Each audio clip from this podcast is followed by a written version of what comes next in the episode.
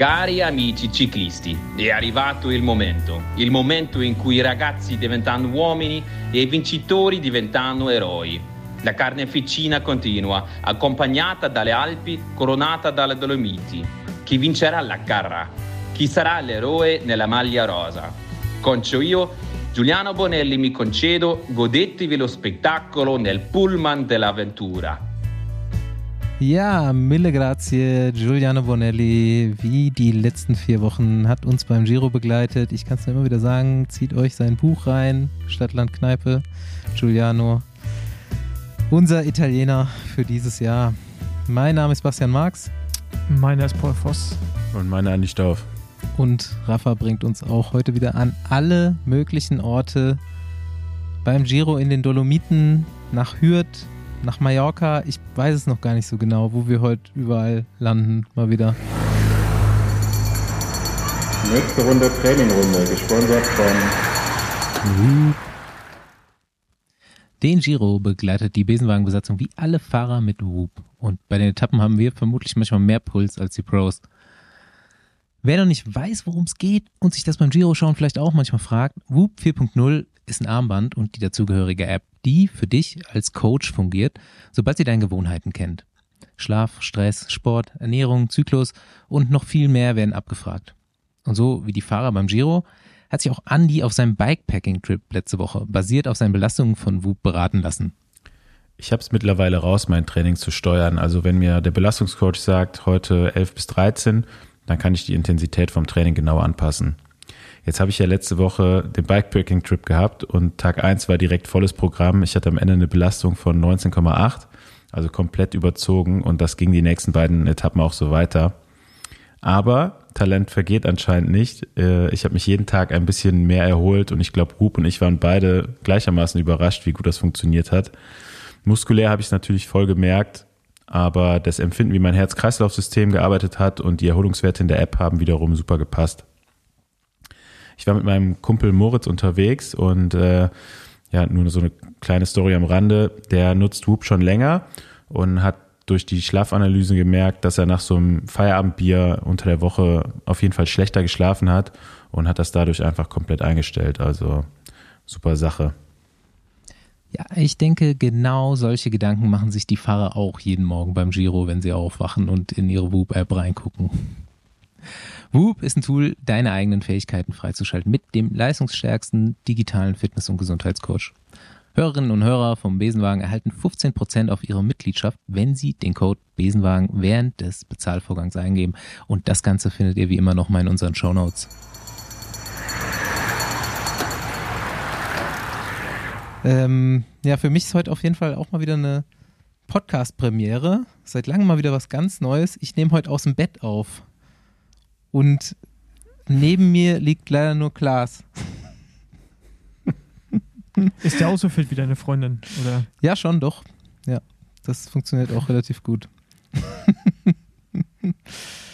ja, irgendwie finde ich immer, immer Leute, die ganz gut treten können. Zufällig. Nee, also wir sind jetzt heute, ich bin hier in, in welchem Kanada. Verhältnis gut treten ist. Ja, im Verhältnis Frage, zu ne? mir natürlich. äh, wir sind hier in Kanazai heute gestrandet oder gestern schon und sind heute unsere erste Seller-Ronda zum Warmfahren mal gefahren. Und ich habe es euch gerade schon erzählt, ihr habt schon gelacht. Was ist das mit das Schlimmste, was man vergessen kann beim Radfahren? Also, also beim Radurlaub natürlich Radschuhe und dann kommt auch schon der Helm. Ja? Genau, Radschuhe wären vielleicht noch ein kleines bisschen schlimmer, weil viel mehr Aufwand und noch teurer, aber Helm ist schon schwierig. Habe ich dann quasi beim Losfahren heute gemerkt, dass der noch zu Hause liegt. Und dann bin ich wie bis 2012 immer. Heute leider, ich gebe es jetzt zu, die ersten zwei Pässe ohne Helm gefahren, bis der erste Radladen kam. Und bin jetzt stolzer Besitzer eines Rudy Project Helms. Ja, gut, was willst du machen, ne? Ja, was willst du machen? Aber es ist ja schon krass, dass man, also früher einfach so, also völlig, gar nicht überhaupt nicht in Frage gestellt, dass man immer ohne Helm trainieren gefahren ist, ne? Ja, Zero, ey, und also dann, Mützchen auf, hatte ich heute auch. genau.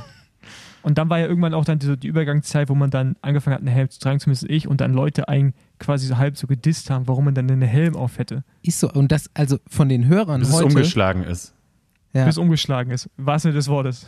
Von, von den Hörern heute wahrscheinlich 80 Prozent der Hörer können es gar nicht nachvollziehen, wie wir davon reden können, dass wir früher selbstverständlich ohne Helm gefahren sind. Glaube ich. Also das ist ja heute wirklich Ja. so wie beim Skifahren. Skifahren mache ich nicht mehr, seit ich 18 bin. Bis dahin hat niemand einen Helm getragen und heute, glaube ich, Mhm. trägt niemand keinen Helm beim Skifahren.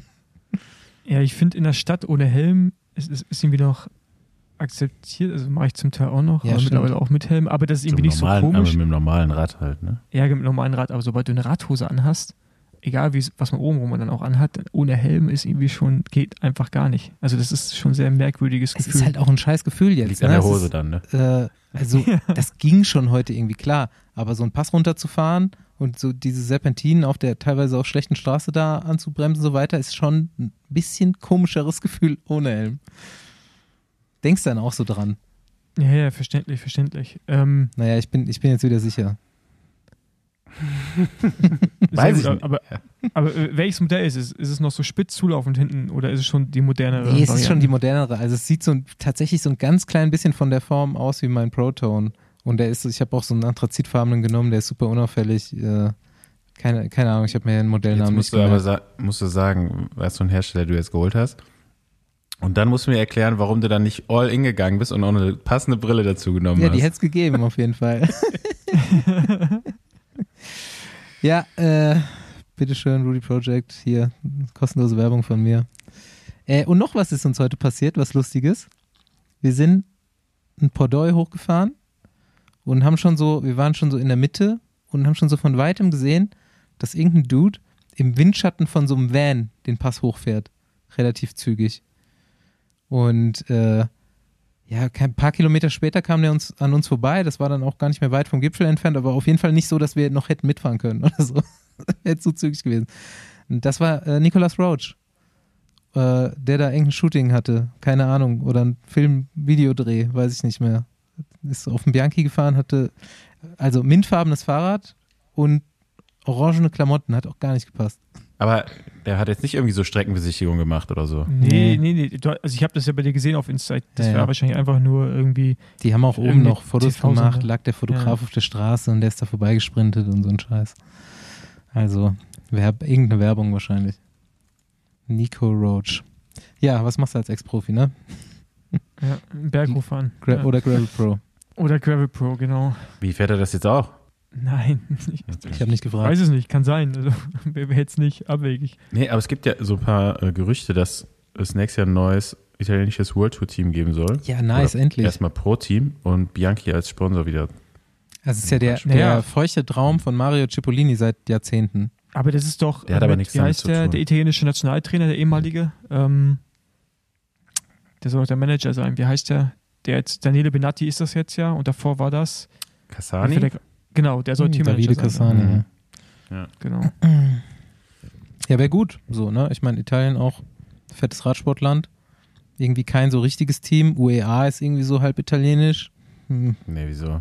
Trek Astana war mal irgendwie so halb italienisch, fand ich. UAE hat ni- nicht so viel mit Italien zu tun, außer dass sie ein paar italienische Fahrer haben. Aber Ja, hätten auch mal ein paar mehr, also.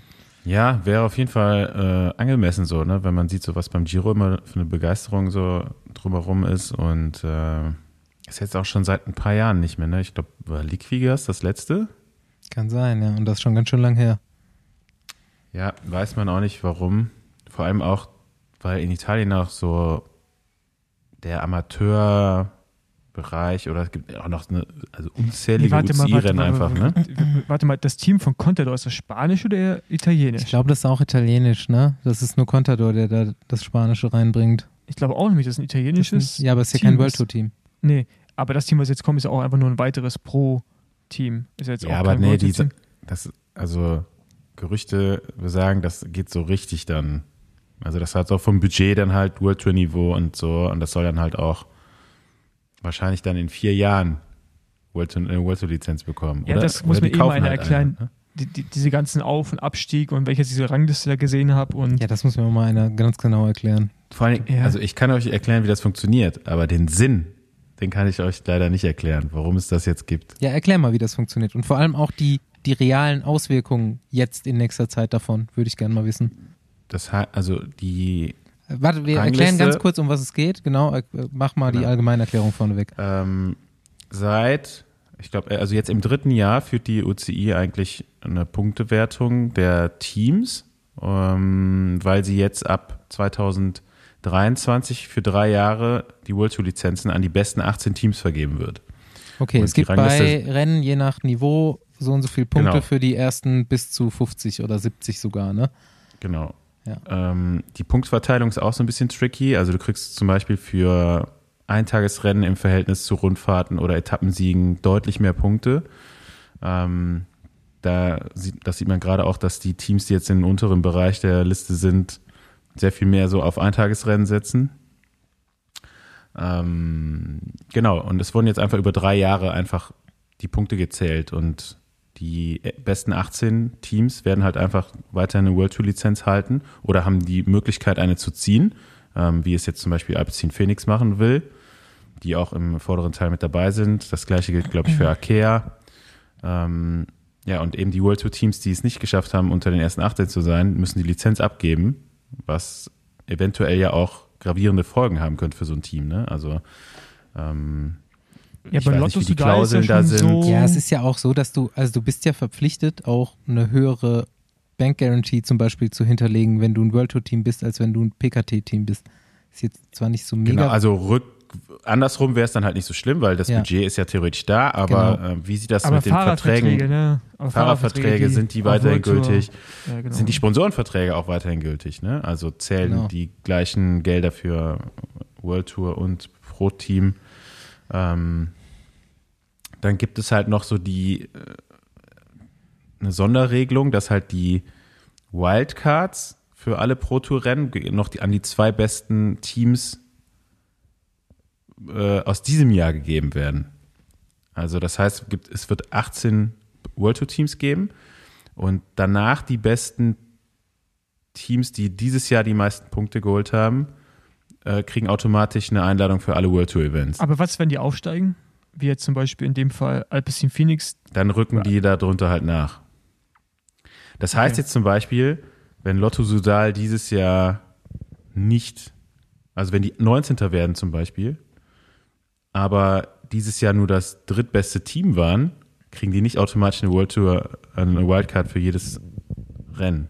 Mhm. sondern das sind dann gerade aktuell, glaube ich, ähm, muss ich nochmal nachgucken, das ändert sich auch aktuell mal wieder. Ich glaube, es ist aktuell Total Energies und äh, ja, ich weiß nicht, muss ich nachgucken. Also es, es gibt Leute, Uno die X. verfolgen das halt so wöchentlich. Ne, Uno X noch nicht. Akea war doch Die auch eine Weile lang nicht so schlecht drauf, ne? Ja, Ikea hat halt jetzt so in den letzten paar Wochen bei Eintagesrennen richtig Punkte geholt. Die Mhm. sind, glaube ich, gerade auf Platz 15 oder so. Also die sind Naja, eigentlich so aus dem Abstiegskampf gerade so ein bisschen raus. Ähm, wer da jetzt so ein bisschen reingerutscht ist, ist zum Beispiel EF, äh, Israel Premier Tech, die natürlich jetzt auch sich gar nicht so flexibel an dieses Programm, also die können gar nicht so flexibel ihre Programme ändern. Die sind jetzt in den Grand Tours drin und ähm, Akea fährt zum Beispiel kein Giro, ja. Die holen jetzt die ganze Zeit bei den kleineren Rennen eben Punkte.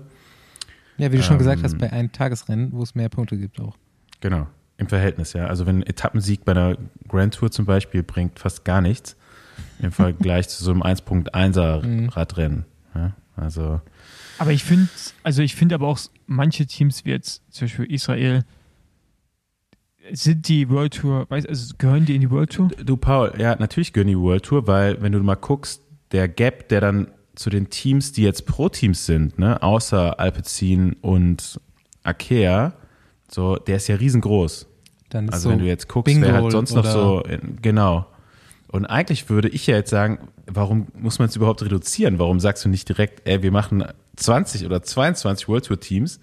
Weil du hast ja eh noch den Leistungsunterschied auch und den, Ja, aber, das, aber ich glaube, das Monetären die einheimischen Landesrundfahrten, jetzt in dem Fall die Tour, also ich weiß das noch aus der ganzen CPA-Thematik, kann ich mich daran erinnern, dass oft das Thema war, auch mit diesen Wildcards, wie viele Teams sind oben, weil halt dann zum Beispiel die ASO selber bestimmen möchte, welche Teams sie einladen an einer gewissen Anzahl. So. Und das ist halt so, die haben halt einen ziemlich großen Hebel, weißt du? Ja, ich glaube, okay. darum geht es auch so ein bisschen, das ist, Poli das Okay. Sportpolitik. Also eigentlich machen, haben wir diese ganze Regelung nur, damit die ASO noch B&B Hotels einladen kannst. Nein, aber, aber, aber das ist so das Gefühl, was ich damals hatte aus diesen ganzen Ja, Informationen. es die man ist auf jeden hat. Fall äh, immer noch so, vielleicht so dieser alte Geist, oh, wir müssen die Fahrerfelder reduzieren, die Team Teams kleiner machen, damit der Sport attraktiver wird. Das ist natürlich absoluter Quatsch.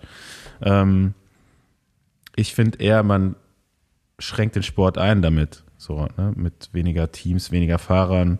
Die Fahrer, also die Teamgröße wird auch wieder auf Ja gut, aber 28 gleichzeitig runter ist es doch auch reduziert. nicht.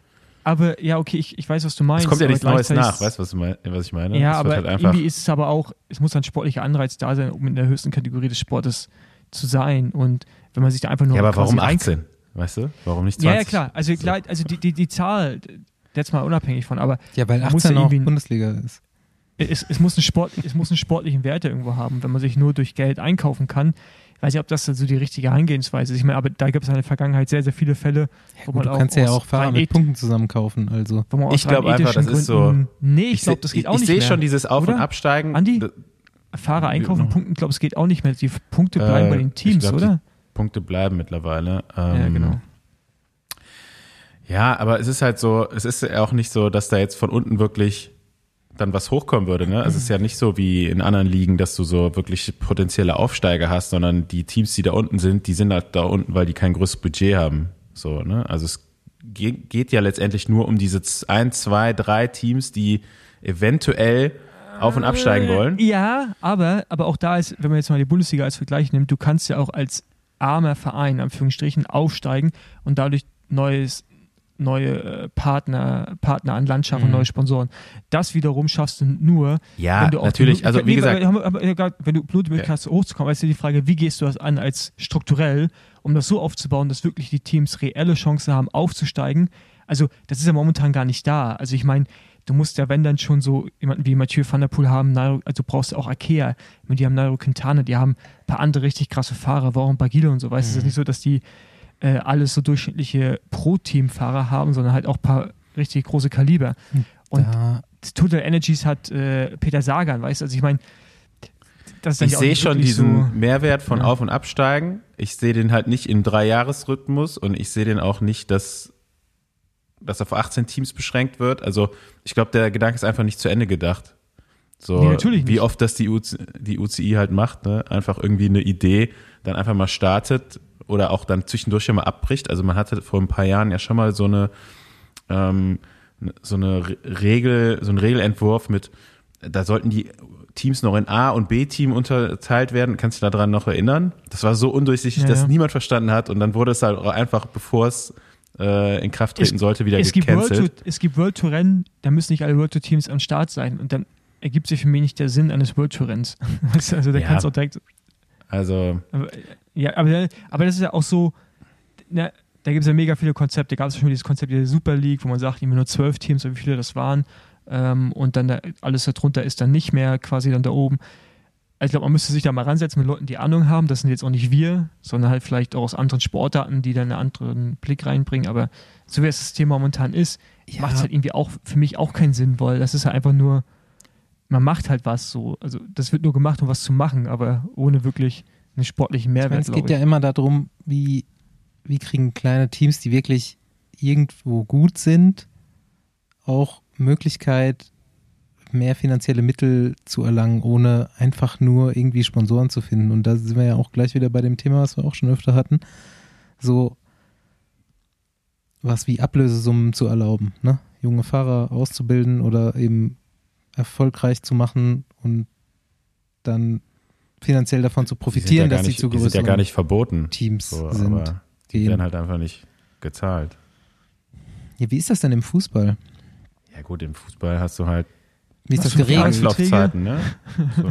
Da, also du kannst ja jetzt im Radsport kannst du auch jemanden aus dem Vertrag rauskaufen. Das gab es ja auch schon.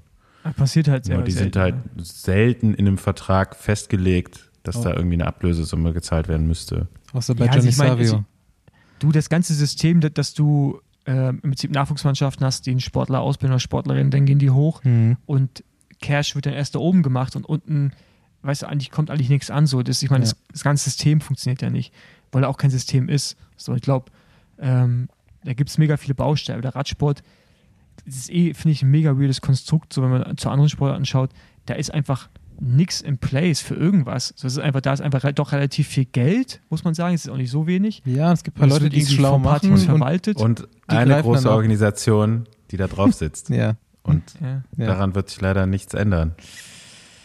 Ah, ja. Komm, ich mache euch, ich mache euch jetzt mal ein bisschen oder allen mal wieder ein bisschen Lust auf den Giro. Und bevor wir darüber reden, machen wir einen kleinen kulinarischen Ausflug. Bereit? Okay. Immer. So, Gi- Giro Woche 3. Ich ähm, habe meine Informationen beziehungsweise meinen kleinen Text hier natürlich wieder von Dumbo Wismar von Twitter bekommen. Sie entschuldigt sich, dass sie letzte Woche äh, einen Attest hatte, Turnbeutel vergessen. So, aber trotzdem jetzt ein kleiner Rückblick auf das, was war und auf das, was noch kommt. Äh, ich weiß, Andi, du hast gerade deine Bolo aufgesetzt, also Wollte ich gerade sagen. Kannst dich nochmal Soll ich- inspirieren lassen hierzu. Äh, Soll ich mal umrühren gehen? Nee, nee, du musst jetzt zuhören. Ähm, ein kleiner Rückblick auf die Etappen seit der letzten Folge. Die Etappen 12 bis 15 verliefen durch die Region Ligurien, das Piemont und es gab jetzt auch einen kleinen Abstecher durchs Valle d'Aosta. Besondere Highlights entlang der Strecke waren Genua, Sanremo und Cuneo. Die wohl bekanntesten Spezialitäten aus Genua sind das Focaccia Genovese und das berühmte grüne Pesto alla Genovese mit Basilikum und Pinienkern. Cuneo ist außerdem für die gleichnamige rote Apfelsorte bekannt, den Cuneo. In Turin werden übrigens zwei Klassiker oder wurden übrigens zwei Klassiker der italienischen Snacks erfunden, nämlich Tramezzini. Äh, Das sind so verschieden belegte Sandwiches in Dreiecksform. Krass, das haben die äh, Italiener erfunden. Und äh, Grissini, wer kennt's nicht? Kleiner Tipp auf allen Social Media Kanälen des Giro werden Rezeptvideos zu solchen Etappenorten täglich veröffentlicht. Und ein weiteres Highlight dann die Etappe 16, die übrigens heute war. Wir nehmen dienstags auf, wie fast immer. Und äh, das war die sogenannte Wine Stage. Am Westufer des Gardasees in der Lombardei. Hier drehte sich alles um den Sforzato di Valtellina Wein. In der Lombardei werden übrigens auch 60 verschiedene Käsesorten hergestellt. Ich äh, fahre da morgen hin übrigens. Also ich versuche mal so 30 der 60 Käse auszuprobieren morgen. Bring mal einen mit. Ja, unter anderem wird da der Grana Padano hergestellt. Kann ich mal einen großen, großen Block mitnehmen? Ja, Kann dir ein halbes Kilo droppen oder ein Kilo. Kilo. Ähm, ja, ein lombardischer Klassiker ist das Risotto. Ich bin auch einer der besten Risotto-Köche in Düsseldorf Süd. Und äh, das wird in Mailand traditionell als Beilage zum Fleisch gegessen. Danach ging es durchs Trentino Alto Adige und typische Spezialitäten hier sind äh, Südtiroler Spezialitäten wie Schlutzkrapfen, was ich jetzt nicht weiß, was es ist. Der Südtiroler Speck, äh, Speck und Spinatknödel, Finchgauer oder Schüttelbrot. Weißt du, was Schlutzkrapfen sind? Nee. Hört sich, hört sich an wie zum Schlürfen, keine Ahnung. Hört sich süß an irgendwie, aber vielleicht auch nicht. Ähm, ja, jetzt dann ab heute die letzten drei Etappen führen nun noch durch die Region Venetien, äh, Friuli Venezia, Giulia. Die Küche dort ist ein bisschen anders. Äh, Es ist nämlich auch wieder, es geht ja nochmal kurz runter an die Küste, ist da von Fisch geprägt und dann geht es wieder in die Berge. Dort ist es eher deftig und herzhaft. Und aufgrund der Grenzlage sind hier einige Gerichte von den Küchen Österreichs, Sloweniens und Kroatiens geprägt. Der Giro endet am Sonntag in Verona, der Stadt von Romeo und Julia.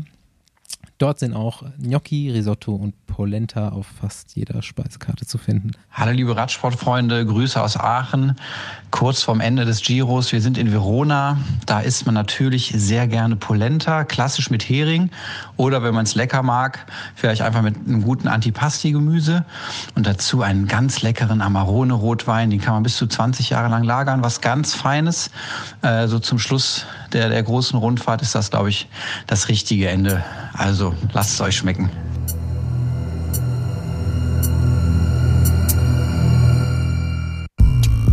Ja, liebe Radsportfreunde, jetzt stehe ich hier oben auf dem Gipfel des Fedaya, äh, Zielankunft der 20. Etappe. Und äh, wir haben natürlich auch heute wieder Erik mit dabei, der fast den Giro geschafft hat und morgen hier vorbeikommt und äh, wenn äh, ich Glück habe, dann kann ich noch ein paar Kilometer mit ihm fahren. Er hat natürlich auch wieder äh, ein bisschen was zu berichten und hier kommt Erik. Hallo, Erik hier. Ich melde mich gerade hier von der 19. Etappe. Ähm, es geht jetzt also quasi fast in den Schlussspurt. Es sind jetzt noch mit heute drei Tage. Ähm, es sind ungefähr noch 8.500 Höhenmeter und etwas unter 700 Kilometer. Die letzte Woche ist auf jeden Fall ein Brecher. Äh, besonders vor zwei Tagen, ich weiß nicht genau, welche Etappe das war. Das war die mit dem brutal vielen Höhenmeter. Das war auf jeden Fall ein ordentlicher Brecher.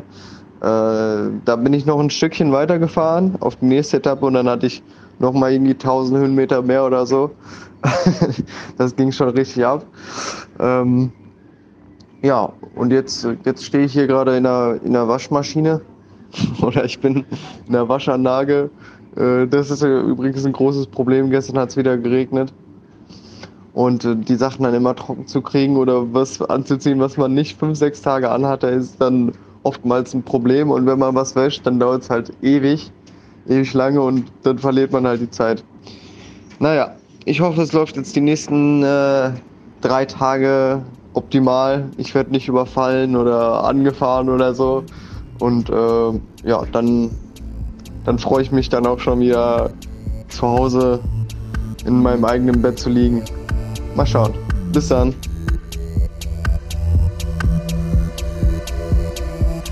Gut, Giro. Ist ganz geil.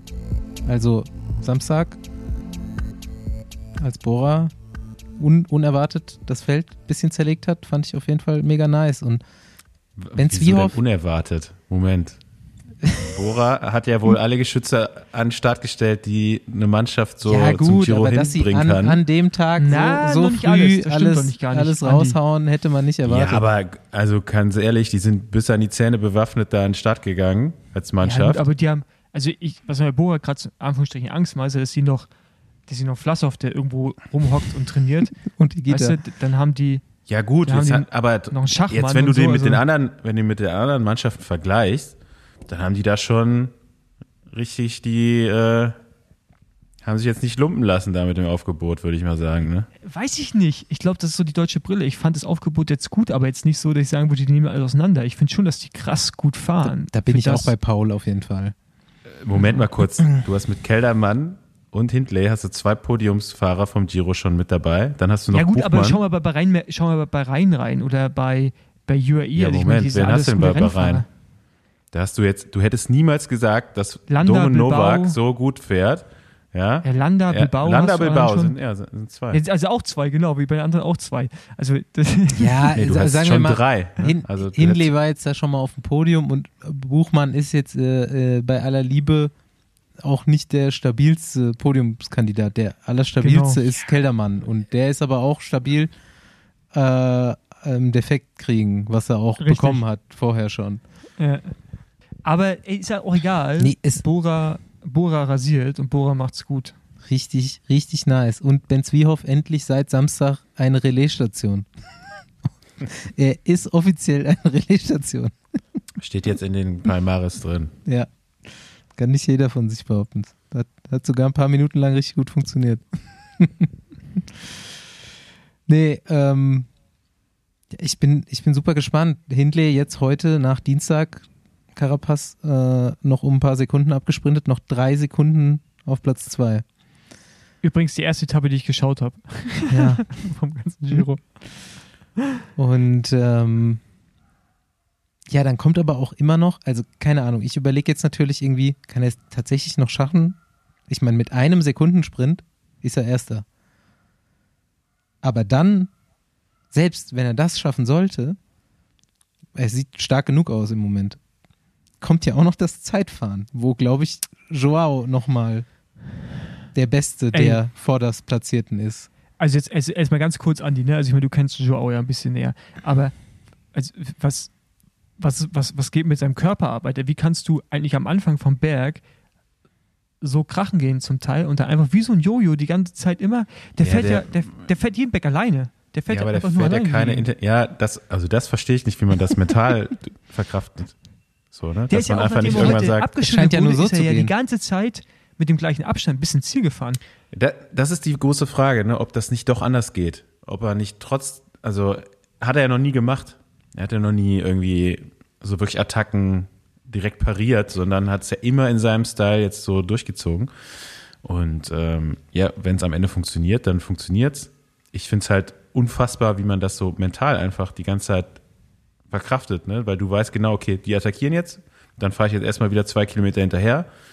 Und seine Schwäche ist ja jetzt eigentlich, weil das haben die anderen jetzt auch schon rausgefunden, wenn nicht eine Bergankunft da ist, dann und er, er hat halt an der Kuppe 15 Sekunden, dann hat er an der Abfahrt wahrscheinlich 18 am Ende der Abfahrt. Ne? Das ist ja so seine, seine Schwäche, sage ich jetzt mal.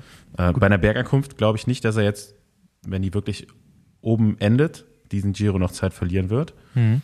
Und ähm, ja, also jetzt hat er, glaube ich, aktuell 40, 45 Sekunden auf 44. Carapaz. Das wird natürlich hart, ähm, auf einem Zeitfahren da von, von 17 Kilometern das rauszufahren. Ist jetzt auch nicht nur geradeaus, ja, also schon ein bisschen technisch. Ähm, sehe ich jetzt nicht. Also wenn es so im, um die 30 Sekunden sind, dann würde ich sagen, das ist noch drin. Aber ähm, ja, ich glaube, dass da die Zeitabstände sich auf der vorletzten Etappe auf jeden Fall nochmal deutlich durchwürfeln werden, weil äh, da geht's jetzt auch das erste Mal so richtig über 2000 Meter nach dem Ätna, glaube ich, ne? Ähm, auch der erste Anstieg da geht schon auf fast 2000 Meter rauf. Also ich glaube, die Etappe wird noch mal einigen da den Stecker ziehen. Das Welche kann meinst du jetzt morgen oder? auch jedem sein. Äh, nee, also ich glaube, die nächsten, also die nächsten Etappen, die sind, die gehen gar nicht mehr so hoch. Morgen startet, glaube ich, relativ hoch. Ähm, aber die Etappe Samstag, also die vorletzte Mhm, Etappe, ähm, da geht's über den, ja eben, den du heute raufgefahren bist, ne, den Podoi. Vorher noch über Passo San Pellegrino, äh, auch fast 2000, dann 2200.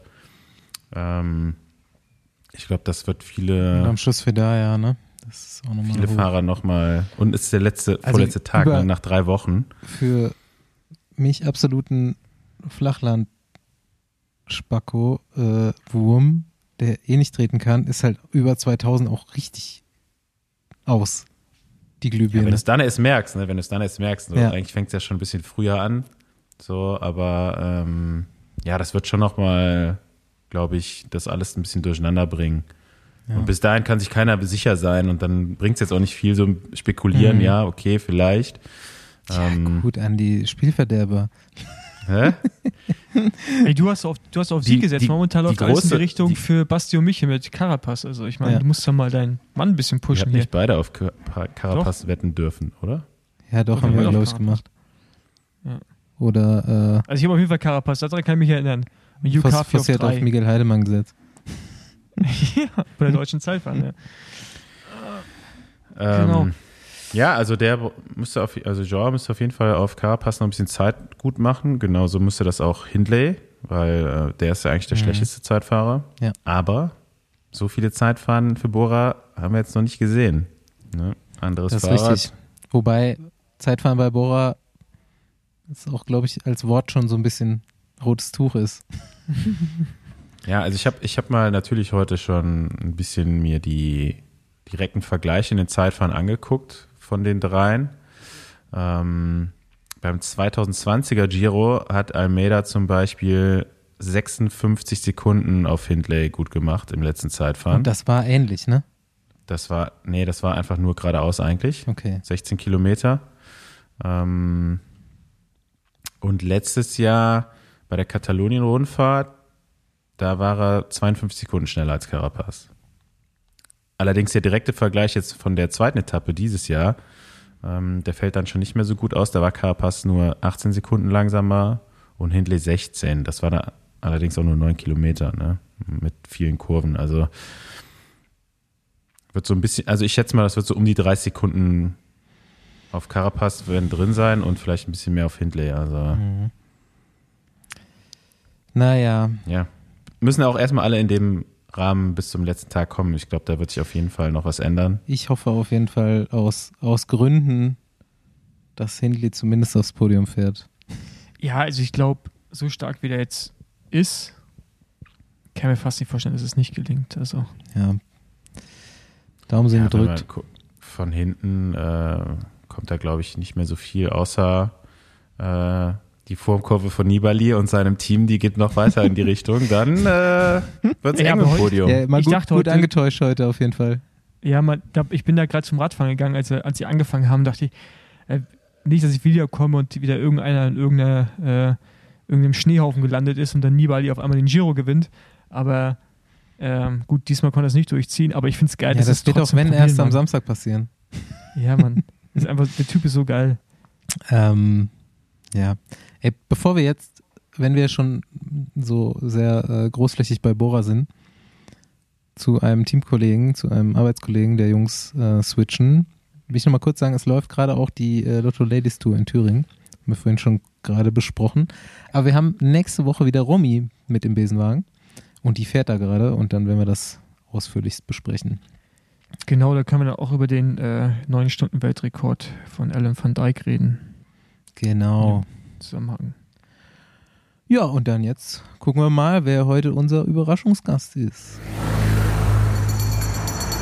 Nächste Runde Trainingrunde, gesponsert von Enduko. Der heutige Besenwagen ist mit allen möglichen KI-Fahrassistenzsystemen ausgestattet und wird von Enduko gesteuert.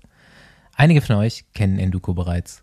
Enduko ist die App für KI-Trainingsplanung, wenn es darum geht, dich mit individuellen Trainingsplänen ganz dynamisch angepasst an deinen Alltag zu deinem Ziel zu bringen. Das Ganze funktioniert so. Die App erstellt anhand deiner Leistungsdaten, Trainingserfahrung, Gesundheit und Gewohnheit einen individuell angepassten Trainingsplan, um dich aufs nächste Level zu bringen. Durch deine Rückmeldungen und Trainingsdaten passt die KI deinen Trainingsplan an deine Bedürfnisse an und bietet dir effizientes Training. Egal, ob du bei einem Radmarathon nur finishen möchtest oder in die Top 10 fahren willst, Enduko passt dein Training an deine Ziele an. Neben vielen Statistiken und Daten bietet dir die App auch ein Ermüdungsmonitoring. Darüber hinaus basiert die Trainingsplanung auf den neuesten sportwissenschaftlichen Erkenntnissen und ist von RadsportlerInnen für RadsportlerInnen entwickelt. Die individuelle Trainingsplanung mit Enduko könnt ihr zwei Wochen kostenlos testen. Geht dafür einfach auf enduko.app slash Besenwagen und probiert's aus, damit ihr nicht im Besenwagen sitzen müsst. Und wenn ihr den Link braucht, ab in die Shownotes.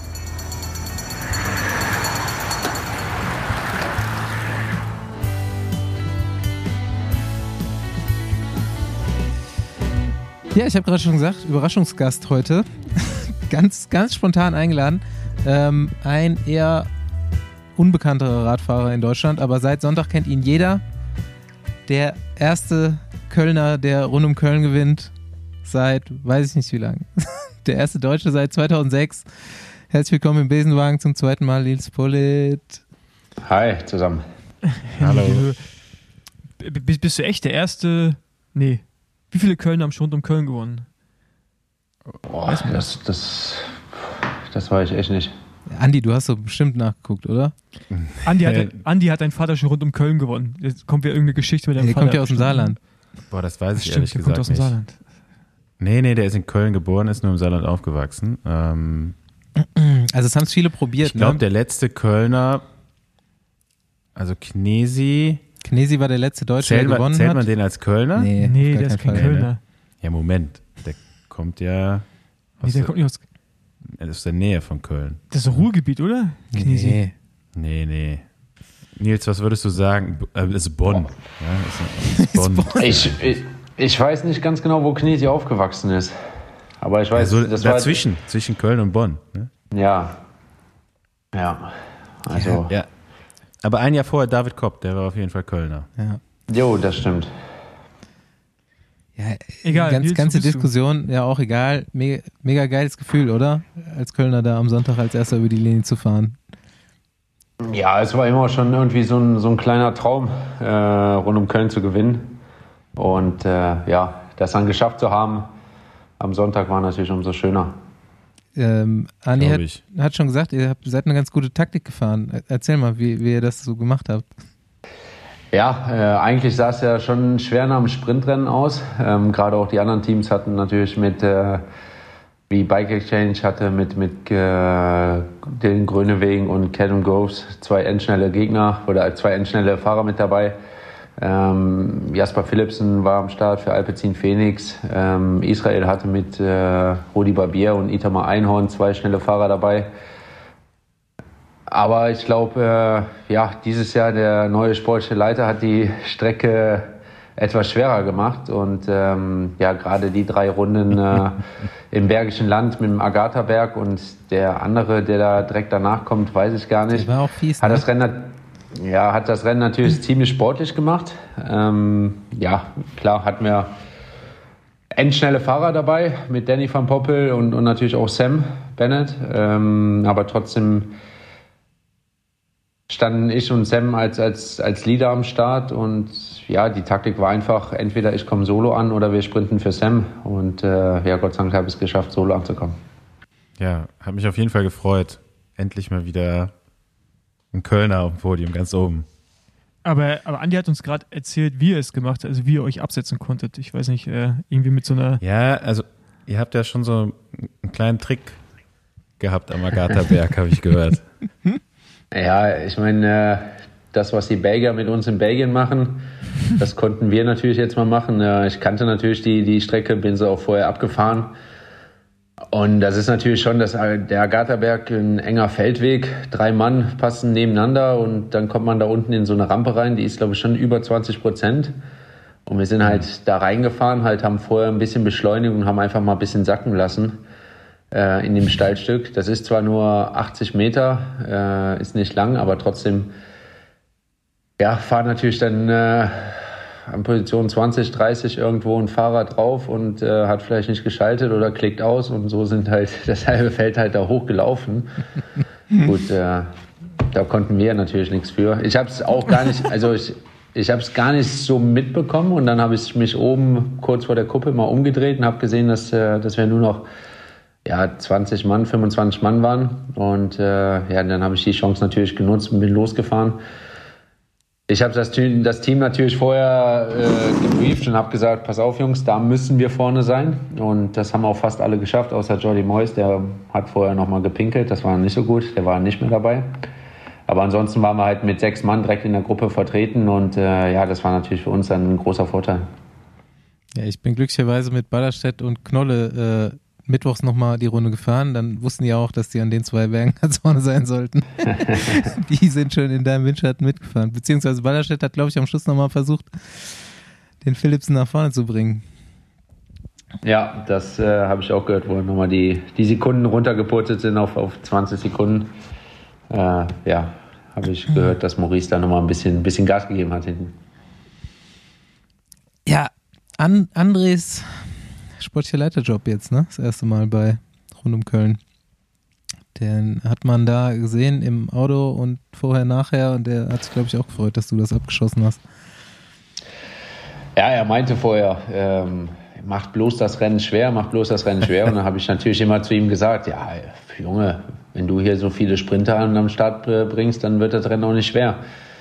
Ich meine, Frankfurt ist auch immer schwer und äh, zum Schluss kommt es auch zum Sprint. Ähm, das umso glücklicher war natürlich, wo er nach dem ersten Mal Katerberg gesehen hat, dass äh, ja nur noch 25 Mann vorne, vorne waren. Ja. Aber wie weit ist denn der Weg von, vom Bergischen dann nach Köln rein? Schon auch noch eine Ja, Ecke, ist ne? Aber da korrekt. fahrt in Köln auch noch die Ja, Zielrunde, oder? Da über den Rhein immer Eh. rüber, oder nicht? Ja, die Zielrunden haben sie ja dieses Jahr gestrichen. Von daher wurde das natürlich ein bisschen kürzer. Vom, Okay. vom letzten Mal Bensberg, ähm, Schloss Bensberg hoch bis ins Ziel waren dann nur 20 Kilometer, was natürlich für uns äh, deutlich besser war.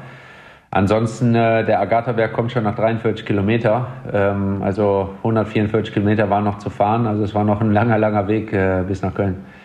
Ja, aber da kommen auch noch ein paar Schwierigkeiten dann auf den. Ja, da kommt noch was dazwischen. Aber äh, da müsstest du jetzt Andrea mindestens mal zum Essen einladen, ne? Also, Ja, krieg, kriegt Ein paar man ein Bierchen Berge ausge- mehr reingebaut, die Zielrunden gestrichen. Also, der hat mal die Startliste geguckt, okay, wen, wen kenne ich denn hier? Wem können wir das Rennen jetzt so ein bisschen auf dem Mast bauen? Ja, muss man schon sagen, das kam mir schon äh, ziemlich gelegen, so äh, wie sie es dieses Jahr gebaut haben, ja. Ja. Aber gut, eine Zielrunde mehr oder weniger, die hättest du auch noch, hättest du auch noch gepackt. Das denke ich auch, ja. Genau. Ähm, ich weiß nicht, rund um Köln haben wir abgeschlossen, ne? Ist ja irgendwie so alles erzählt. Jetzt, mich würde mal ein bisschen war das jetzt für dich ein Wiedereinstieg, so nach der Pause ein Klassiker oder war es eigentlich jetzt so der Punkt, wo du gesagt hast, okay, jetzt konzentriere ich mich irgendwie auf die Tour?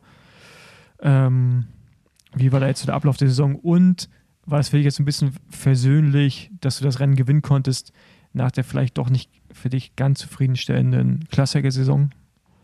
Ja, vor allem muss man erstmal sagen, ich bin eigentlich relativ gut durch den Winter gekommen und äh, war auch bei der Mallorca Challenge schon gut unterwegs und auch stark. Und ja, dann nach Mallorca hat mich eine, eine Bronchitis ziemlich doll niedergestreckt, ähm, was dann ja vielleicht nicht allzu gut auskuriert worden ist.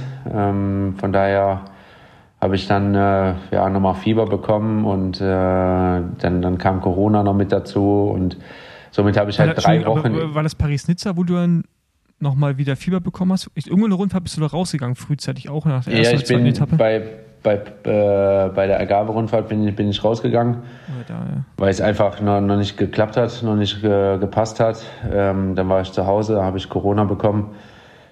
Ja, dann war es alles äh, ein, bisschen, ein bisschen knapp.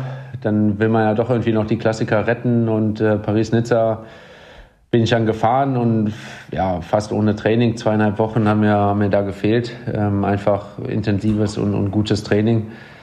Ja, und dann bei Paris-Nizza war es einfach so nach dem dritten Tag, weil die ersten drei Tage, jeder, der Paris-Nizza, denke ich mal, schaut, sind immer extrem hart. Äh, Windkattensituationen und wir hatten mit Alexander Vlasov natürlich auch einen Fahrer am Start, mit dem wir Paris-Nizza gewinnen wollten und auch mit Chachi.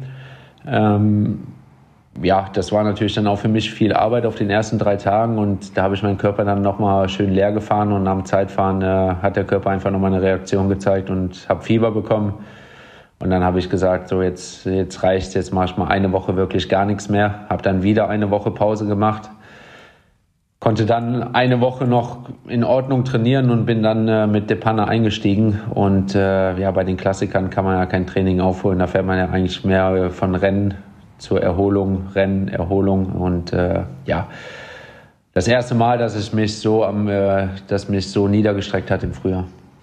Okay, krass. Und wie, wie kam es damit so klar? Ähm, so, also ich meine vom Druck her und wahrscheinlich, ich weiß nicht, wie du jetzt vom Kopf her dann so eingestellt bist, ob es dann irgendwie sehr mitnimmt, aber ist ja irgendwie auch, keine Ahnung, ich meine, du bist ja zum Team gekommen, um im Klassiker eine Rolle zu spielen und dann äh, mit so viel Pech dann irgendwie äh, läuft es dann nicht. Ja, die Klassiker jetzt mit Bora lief bei mir echt äh, noch nicht gut. Letztes Jahr wurden wir natürlich äh, auch schon zurückgeworfen, wo Matt Waltz bei uns einen Corona-Fall äh, oder wir einen Corona-Fall mit Matt Waltz in, in, den Klassikern hatten und wir sieben Tage in Quarantäne mussten, das ganze Team äh, in der Klassiker-Saison, ähm, wo wir auch halt E3-Preis äh, verpasst haben, Gent-Wevelgem verpasst haben. Da liefen letztes Jahr schon die Klassiker nicht gut. Dieses Jahr war es natürlich genauso dann ähm, durch, durch, die Krankheiten, wo ich zurückgeworfen bin. Ja, irgendwie habe ich es dann doch noch gerettet bekommen mit einer relativ guten Taktik dann beim äh, bei Dwarsdorf Landern, wo ich Fünfter werde. Ähm, das, das hat sich schon so ein bisschen angefühlt wie ein Sieg. Ähm, einfach mit dem ganzen, äh, ja, was ich davor hatte, mit den ganzen Krankheiten. Aber dann war mir auch klar für, für Runde vom Flandern, das ist dann nochmal 90 Kilometer länger, dass das einfach nicht reichen wird. Und äh, ja, habe mich dann mehr auf Paris-Roubaix äh, noch, noch ja, vorbereitet und äh, bin dann eigentlich auch ein relativ gutes Roubaix gefahren und, und war auch schon gut drauf. Und äh, ja, wurde aber leider blöd abgehangen. Ähm, ich habe noch eine ganz andere Frage, ähm, aber auch auf Bora abzielend was ich mir so überlegt habe vorher, ist, wie, wie viel anders ist für dich dieses Jahr das Team Bora als letztes Jahr? Es ist ja von außen gesehen schon, hat sich schon extrem gewandelt jetzt den Winter. Ja, gut. Ich meine, wir haben äh, deutlich mehr Bergfahrer und halt auch richtig starke Bergfahrer dazu zuge zugewonnen. Alexander Vlasov, extrem, der ist eine Maschine, der, der Typ, der ist Wahnsinn, der kann alles. Äh, Sergio Higuita, äh, auch ein extrem starker Bergfahrer, Sprint, äh, auch gerade hier so Berghochsprints. Und äh, ja, wer jetzt Giro guckt, äh, da zeigt Jai auch, dass er extrem stark ist und dem traue ich auch noch äh, auf den nächsten Etappen sehr, sehr viel zu bis, bis Sonntag. Und äh, ja, freue mich eigentlich jetzt auch schon immer, die, die nächsten Etappen zu gucken. Also wir sind halt äh, schon ein krasses GC-Team geworden. Ähm, ich meine, wir haben jetzt schon drei Rundfahrten gewonnen dieses Jahr. Und äh, das hat sich natürlich schon verändert äh, mit dem Abgang von Peter. Da waren noch immer so die Klassiker ein bisschen im Vordergrund. Da hatten wir noch mit Daniel Ossen, Mathieu Bottner, äh, Jurai halt viele Fahrer für die Klassiker. Und äh, das hat halt jetzt im Wintersaison ein bisschen, bisschen gewandelt, ja. Siehst du das für dich als eine negative Entwicklung oder ist es dir so ein bisschen gleich auch? Ja, negative Entwicklung würde ich nicht sagen. Ich meine, ich habe immer noch meine Freiheiten oder bekomme meine Freiheiten. Klar konnte sie dies jetzt nicht äh, gut ausspielen, äh, aber trotzdem sind wir noch immer eine gute Truppe bei den Klassikern. Ähm, Marco Haller war ja auch vor kurzem im, im, im Besenwagen, hat es auch gesagt. Wir hatten einfach total viel Pech im Frühjahr und ähm, ja, die ganze Klassikermannschaft wurde so ein bisschen nach hinten geworfen durch, durch Krankheiten weil wir auch extrem viel miteinander unterwegs waren und haben uns gegenseitig irgendwie dann immer angesteckt. Und äh, ja, die Bergfahrer haben es eigentlich im Frühjahr noch so ein bisschen für uns gerettet, muss man echt sagen. Ja, jetzt hast du dann aber nach den Klassikern gar nicht so viel Luft gehabt, ne? Also du bist ja eigentlich durchgefahren jetzt bis vorgestern. Ja, ich habe schon nach den Klassikern, nach OB, habe ich einfach nochmal mein Rad eine Woche in die Ecke gestellt, weil ich einfach, ja, natürlich auch von mir selber jetzt nicht zufrieden war mit der, mit der Leistung, die ich gebracht habe im Frühjahr. Ähm, und habe gesagt, so jetzt einmal eine Woche nochmal das Rad einfach in die Ecke stellen und einfach, ja, nochmal den Kopf frei kriegen, äh, ein paar andere Sachen machen. Und habe dann wieder kontinuierlich angefangen, konnte das erstmal dann wieder richtig in Blocks arbeiten, in Trainingblöcken und äh, ja, von da habe ich halt einfach gemerkt, dass ich auch wieder richtig Motivation sammle und richtig Lust bekomme. Und äh, ja, dann ging es einfach stetig aufwärts. Köln war schon so das erste kleine Ziel.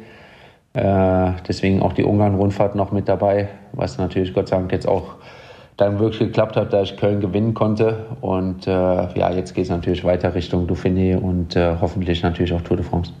Okay, und jetzt äh, gerade bist du im Trainingslager oder noch ein bisschen im, also bist ja quasi jetzt zum Trainieren nochmal nach Mallorca gegangen? Genau, ich äh, fliege lieber nach Mallorca. Ich denke, jeder, der schon mal auf der Insel war, weiß, wie schön es hier ist und äh, ja, die Berge sind lang genug für mich, also längere Berge, äh, mhm. da werde ich sowieso abgehangen. Von daher sind das hier perfekte Trainings, Trainingsberge. Also steht bei euch ja. gar nicht so Höhentrainingslager im Fokus. Bei euch Klassiker fahren oder jetzt Rennfahrertypen, wie du es bist bei Bora? Ja, ich fahre lieber äh, fünf, sechs Stunden über die Insel mit vernünftig Zug, anstatt äh, ja, zweieinhalb Wochen irgendwo in Andorra oder Livigno zu sitzen. Ja, ja nice. Ähm, wir haben schon gesagt, wir, wir machen es heute nicht so lange, so, so spontan, wie du heute eingestiegen bist. Ähm, witzigerweise und für jeden, der äh, Besenwagen noch nicht seit immer hört, ich glaube, dritte Folge Besenwagen ist mit Nils und äh, damals noch vier Jahre her bei Katusha und in Hürth am, am Stammtisch quasi bei deinem Heimrennen, was du dann kurz nachher noch gefahren bist, glaube ich. Genau. Und ja. ähm, er hat schon gesagt, darauf habe ich eigentlich mal wieder Bock. Das können wir nochmal so wiederholen und dann ganz ausführlich. Weil ist ja einiges passiert ja. in der Zwischenzeit. Das auf jeden Fall, das auf jeden Fall, das stimmt. Können wir gerne nochmal machen, ja. Ja, das steht auch dieses Jahr wieder. Rennen das Rennen findet auch dieses Jahr wieder statt. Ja, äh, Freitag nach der Tour. Also als Nachtourkriterium. Fährst du? Das ja, sicher. Fährst du, ne? Ja, sicher. Sicher. sicher. okay, Ho hoffentlich, ho hoffentlich falle ich nicht. ja, tragt euch das ein, Jungs, in, in den Plan. Ich mache das jetzt schon mal. Okay, gut. Sehr schlagen, gut. Schlagen wir da das wieder können wir echt mal äh, ins ja. Auge fassen, ob wir alle da sind. Ja. Die Veranstaltung direkt mal beworben. Alright. Genau. Habt ihr noch, äh, Perfekt. Äh, Andi hat noch was. Ja, klar. Also ich würde jetzt ja nochmal äh, kurz zum Giro zurück. Ah, ja. ähm, wir haben eben schon über deine Teamkollegen da gesprochen, die ja eigentlich eine ganz gute Präsentation da gerade abliefern. Wie, wie siehst du das? Wie viel kriegst du davon mit? Verfolgst du das genauso wie wir? Und ähm, wie geht der Giro aus für Team Bora? Ja, klar verfolge ich das. Äh, ich denke, ja, die Jungs, die, die fahren da gerade einen extrem äh, krassen Giro. muss man einfach sagen. Äh, Gerade die Etappe letzte Woche Samstag, wo sie mal das ganze Feld ein bisschen Volley genommen haben, kann man echt so sagen, äh, extrem stark. Von internen Kreisen äh, war zu erfahren, am Anfang waren die Jungs nicht so dafür, wo sie die Taktik äh, vorgetragen bekommen haben, aber haben, ja, die haben alle an einem Strang gezogen und äh, haben es dann gemacht und äh, ich denke, es ist auch wirklich äh, ja, super ausgegangen.